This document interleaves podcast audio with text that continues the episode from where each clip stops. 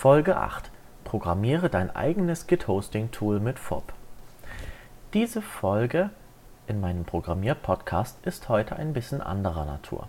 Ich will euch zeigen, wie einfach es ist, sein eigenes Git-Hosting und Projekttool zu entwickeln. Git ist aus der heutigen Programmierlandschaft nicht mehr wegzudenken. Früher hat man ZIP-Dateien mit Quellcode per E-Mail versandt, wenn man im Team arbeiten wollte. Dann gab es das erste Versionskontrollsystem, CVS. Man konnte Ordner für seine Kollegen sperren.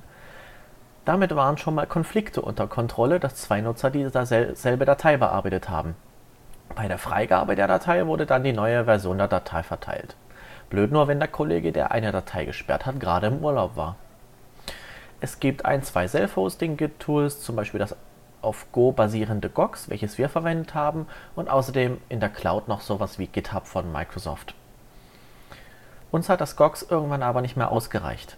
Die Alternativen waren zu klobig und mit Features überladen und in die GitHub Cloud wollten wir jetzt auch nicht wirklich mit unseren Firmendaten und zum anderen war das Pricing-Modell relativ unvorteilhaft für uns.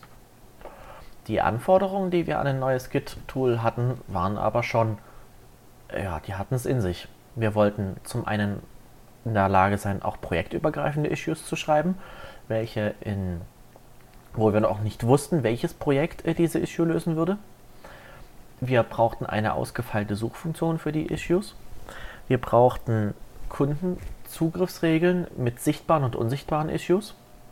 Wir brauchten eine intelligente Priorisierung.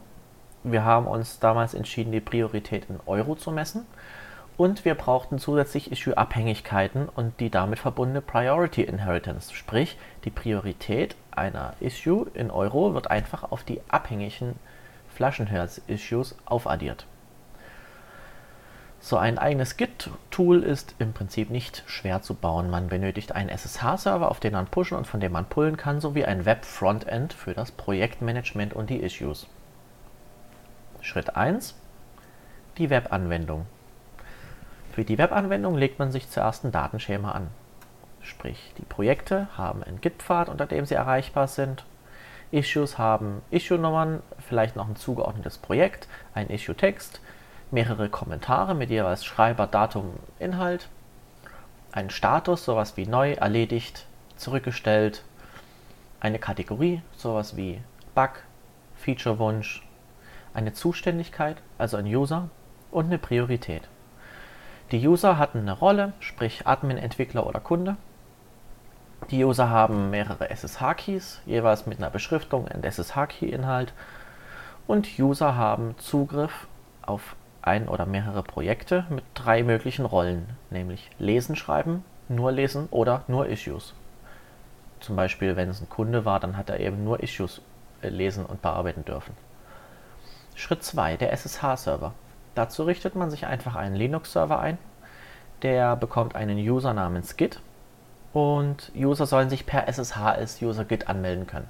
Allerdings nicht mit dem Passwort, sondern nur per SSH-Key. Dazu nutzen wir die Datei in .ssh slash authorized-keys und die müssen wir entsprechend aktuell halten.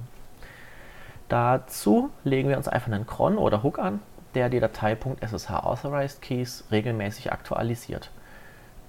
Die Datei wird einfach generiert und zwar aus unseren Datenbankdaten aus der Nutzertabelle und deren SSH-Keys.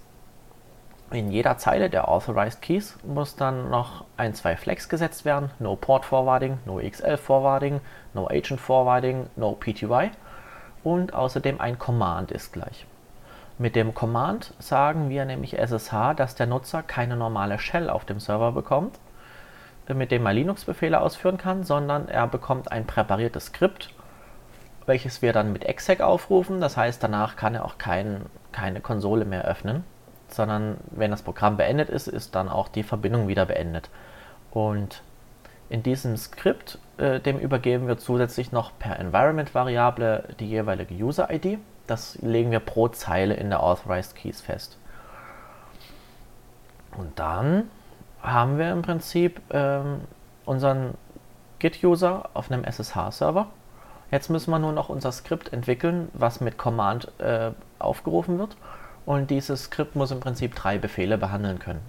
Einmal git upload, git, also git-upload-pack, git-upload-archive und git-receive-pack. Die drei Funktionen sind jeweils fürs Klonen, fürs Pushen und fürs ZIP-Downloaden verantwortlich. Sobald man die drei Operationen implementiert hat, hat man einen lauffähigen Git-Server. Die Kommandos leitet man einfach eins zu eins weiter, weil die werden mit Git standardmäßig in, in die Kommandozeile installiert.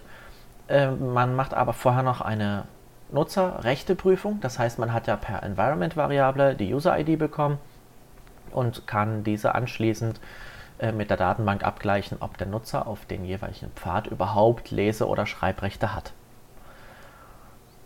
Und ähm, die Zugriffsrechte generell auf die Ordner des Git-Users organisiert man sich so, dass der Webserver ebenfalls auf diesen Ordnern ähm, lesen und schreiben kann, hauptsächlich damit wir unsere Git-Befehle dort ausführen können. Das habe ich mit dem Linux-Command zfacl gemacht. Schritt 3. Jetzt müssen wir unseren SSH-Server und den Projektmanager noch koppeln. Das haben wir ja bei den Berechtigungen jetzt schon getan, indem wir diesen, dieses Skript äh, erstellt haben.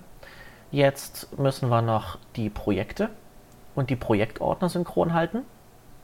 Sprich, erstellt man in der GUI ein Projekt, macht man gleichzeitig ein git init-bear und mit dem home slash home slash git slash Projektname.git Ordner und damit würde im Prinzip der Git-Ordner für das Projekt parallel erstellt. Beim Umbenennen des Projekts muss man den Git-Ordner parallel mit verschieben und beim Löschen löscht man natürlich auch den Git-Ordner.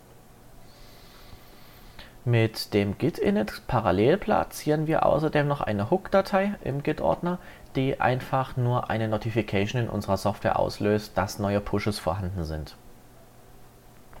Mit jeder Notification lesen wir dann noch den Git-Log nach neuen Nachrichten aus, parsen die Commit-Nachricht und mit Hilfe der Issue-Nummern, die wir aus der Commit-Nachricht rausgeparst haben, können wir dann die Zustände unserer Issues mit diesen Fix-Raute 27 und so weiter Commit-Nachrichten abändern.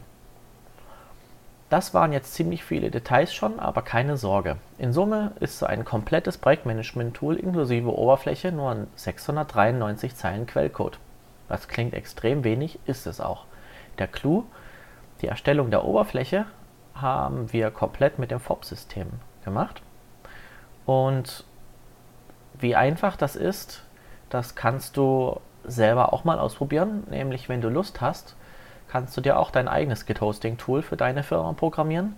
Wir bieten dir dafür einen einwöchigen Workshop an, mit dem du dein eigenes Git-Tool entwickelst.